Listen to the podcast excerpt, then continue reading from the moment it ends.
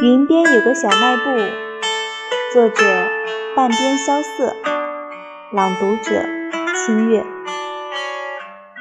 云边有个小卖部，货架堆着岁月和夕阳，背后就是山。老人靠着躺椅假装睡着，小孩偷走了一块糖。